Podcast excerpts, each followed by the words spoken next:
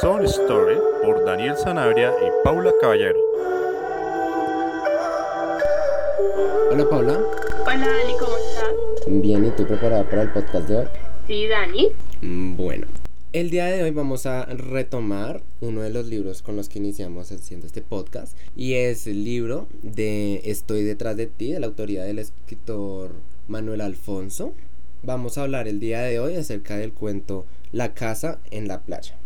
Bueno, recordemos que este escritor es muy conocido por su literatura infantil y juvenil y por los diferentes premios que se ha ganado. Uno de ellos es el Altea de 1989 y entre sus libros más famosos está Rumbo Sur, Las pelirrojas traen mala suerte y por supuesto Estoy detrás de ti. Claro que sí, pero bueno, el resumen de este cuento trata sobre un niño que llega a una ciudad con playa, evidentemente, y este niño acaba de mudarse y no tiene amigos y no sabe de que está caminando por la playa y encuentra una casa, pero él no sabe cuál es la historia, cuáles son las leyendas que se han contado de esta casa.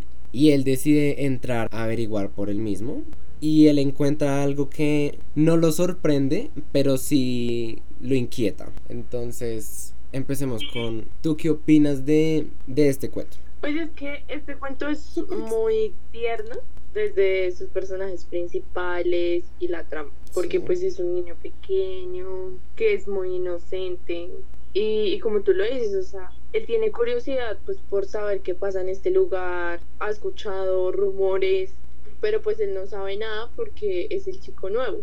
Y pienso que aquí aplica muy bien esa frase que dice, la curiosidad mató al gato. Exactamente, creo que es la perfecta hoy. Yo creo que hay que empezar por el hecho de cómo es esta casa y en dónde está situada. Porque ahí nos hablan de que esta casa o sea, no es lo suficientemente grande, pero tampoco es muy pequeña. Es una casa de un tamaño, o sea, para nosotros sí es grande, porque obviamente esta está como en una colina, al frente del mar, tiene su propia playa y para cualquiera sería una casa soñada. Pero también nos hablan, digamos, de la perspectiva que tiene esta casa. Entonces dice que en su playa hay muchas algas, obviamente cómo las describen, cómo es la casa y sobre todo para qué es utilizada la casa, más que todo.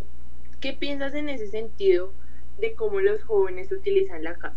Bueno, primero tú tocaste dos temas muy importantes de este cuento.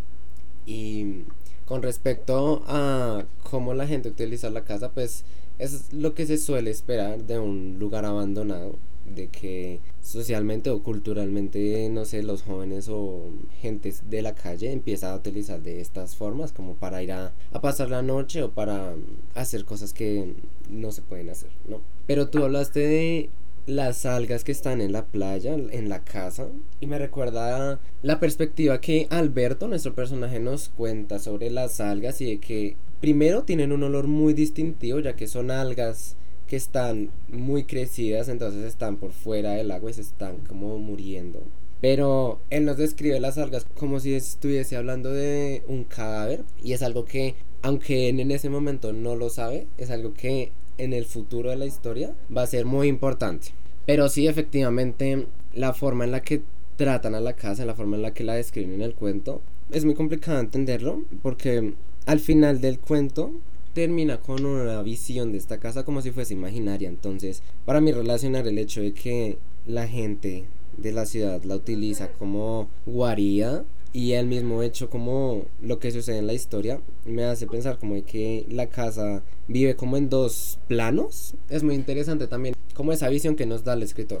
Yo estoy de acuerdo con eso, en que la casa vive como en dos planos. Porque, bueno, o sea, primero aclaremos de que después de que él explora la casa, da su perspectiva, su conclusión, todo eso, aparece un nuevo personaje. Y pues este, obviamente le da sentido pues a todo el cuento. Pero este personaje dice algo muy curioso. Y es que, digamos, no todos que han ido a la casa lo pueden ver o la pueden ver. Entonces yo pienso que la gente va como muy enfocada en hacer sus cosas, ya sea para lo que vayan a utilizar la casa, que no sé, o sea, no piensan como en lo que puede haber en la casa, o qué hay dentro, o quién vive dentro de la casa. Y pues casualmente este niño, muerto de la curiosidad, entra por una ventana y se pone a recorrer una casa totalmente sola, abandonada.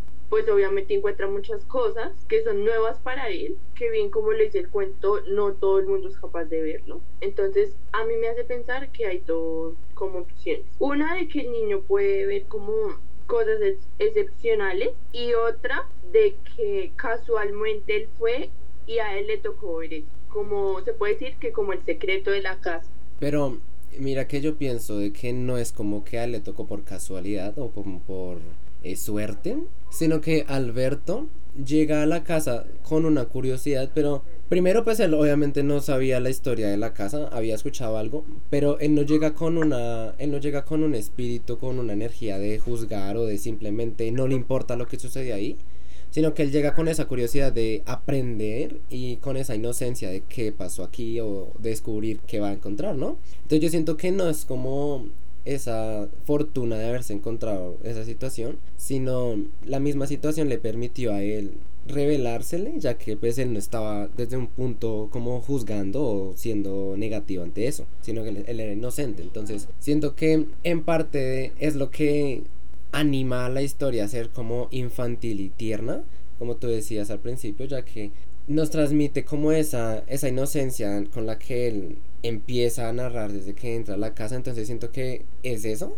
como esa inocencia que le permite estar abierto a nuevas cosas, de en vez de cerrarse como, como digamos un adulto, como una persona más amargada, de que no le interesa la situación o lo que pasó.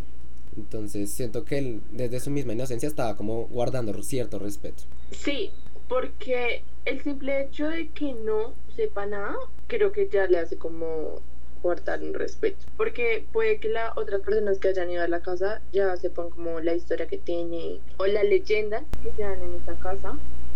Pero él no. Él simplemente escuchó esta casa y además de que la casa tiene un apodo que es lugar mágico. Entonces, pues, quien no le da curiosidad. Y es que el cuento recuerda como esas historias de cosas abandonadas que guardan un secreto. Y al principio uno piensa que es común, pero es que el final que tiene la historia es muy bueno, porque le da un giro totalmente. O sea, empezando desde que él entra a la casa, pues obviamente es un lugar abandonado, pero él dice como desde afuera yo noté en este lugar mágico una torre, pero esta torre no sé, es redonda, no es cilíndrica, no es es esférica. Entonces, ¿cómo será? Quiero ir a verla. Y como en esa imaginación que él tiene y esa como adoración por querer ver y descubrir qué hay, habla mucho sobre este personaje y, y hace que uno se encariñe con él para luego con este final, ¿no? Sí, porque es que uno, uno sabe cuál es la respuesta hoy, lo que el personaje tiene que hacer. Sí. Pero es que a la vez es muy tierno, con esa inocencia que él tiene, con que ve las cosas, para él todo es nuevo. Y lo que tú dices de la torre, ¿cierto? Él dice que le llamó mucho la atención esa torre porque ya la ha visto desde otros lugares. Pero ¿cómo es esta fascinación y esta esta curiosidad tan grande que él tiene, como tú nos decías, de que a él no le importa arriesgarse subiendo esas escaleras tan, tan dañadas, tan abandonadas, de que él simplemente quiere subir hasta lo último de la, de la torre, ¿no? ¿Y qué es lo que se encuentra ahí? Sí, lo que pasa es que él sube esas escaleras que de verdad a duras penas se mantienen en pie y él ve a este personaje característico que yo creo que cualquiera de nosotros, incluyéndome, o sea, saldría corriendo, gritando y ya, súper asustado. Perdona, pensemos de que él es un niño chiquito aún, entonces siento como que lo mismo, esa inocencia, entonces es la que permite este cuento. Entonces en vez de él asustarse como tal, empieza a describir este personaje, sus rasgos físicos, su olor y también que este personaje no, no es agresivo en cierto punto, sino que empieza a hablar con el niño, a contarle su historia, también un poquito de lo que pasó en la casa, de por qué le dicen el lugar mágico. Empieza a revelar todas esas incógnitas que nos plantan desde el principio de la historia. Entonces, esto permite que la historia al final no tenga ningún vacío. Y también lo que, lo que hace este personaje es muy inesperado incluso más inesperado lo que hace Alberto y lo que él piensa. Desde esa curiosidad del niño y como la espontaneidad de este personaje, no sé, siento que a él lo dejó más más intrigado aún, siento como olvidando esa inquietud que tenía antes. Sí, porque es que él dice como si yo no hago esto se van a burlar de mí, eh, él o ella se va a burlar y pues yo no quiero eso, entonces yo prefiero arriesgarme, o sea, literalmente prueba y error para que no se burlen de mí. Pero digamos, no sé si debemos hablar de este tema, ya que es como un spoiler muy grande, pero es muy importante también tocarlo. Digamos, lo que sucede es una muestra que nos revela o nos deja pensando si es en verdadmente un personaje tan simple o si este personaje es, es no sé, una entidad mucho más importante y, mucho, de, y de mucho más respeto, ¿no? Porque lo que a mí me hace pensar lo que sucede después de, de esta situación me deja pensando que es como una llamada de otra entidad, de algo más grande que el niño. Lo que pasa es que este personaje guarda un secreto muy grande y al final del cuento este secreto se nos es revelado y este personaje principal que es Alberto él mismo lo comprueba. Y con esa comprobación es que se acaba el cuento porque el cuento es muy corto es aproximadamente como de 10 páginas incluso tiene dibujos entonces como tú lo dices o sea no podemos como enfatizar mucho en este personaje porque sería obviamente un gran spoiler. Pero lo que te digo, o sea, es también la curiosidad de qué es este personaje, quién es, qué hace, por qué está en la casa y cuál es ese secreto que guarda. No sé, la verdad, yo siento que podríamos seguir hablando de este personaje, pero sería nuevamente pues un spoiler, entonces, ¿te parece mm, terminar nuestro capítulo hasta aquí? Sí, estoy de acuerdo. Bueno, Paula, entonces muchas gracias a ti, muchas gracias a nuestros oyentes por acompañarnos todas las veces. Y recuerden que pueden seguirnos en Anchor, Spotify, Google Podcast y también pueden seguirnos en nuestra cuenta de Instagram, que es Some Story. Muchas gracias, Paula. Gracias a ti, Dani. Y esto fue Some Story. Chao. Chao.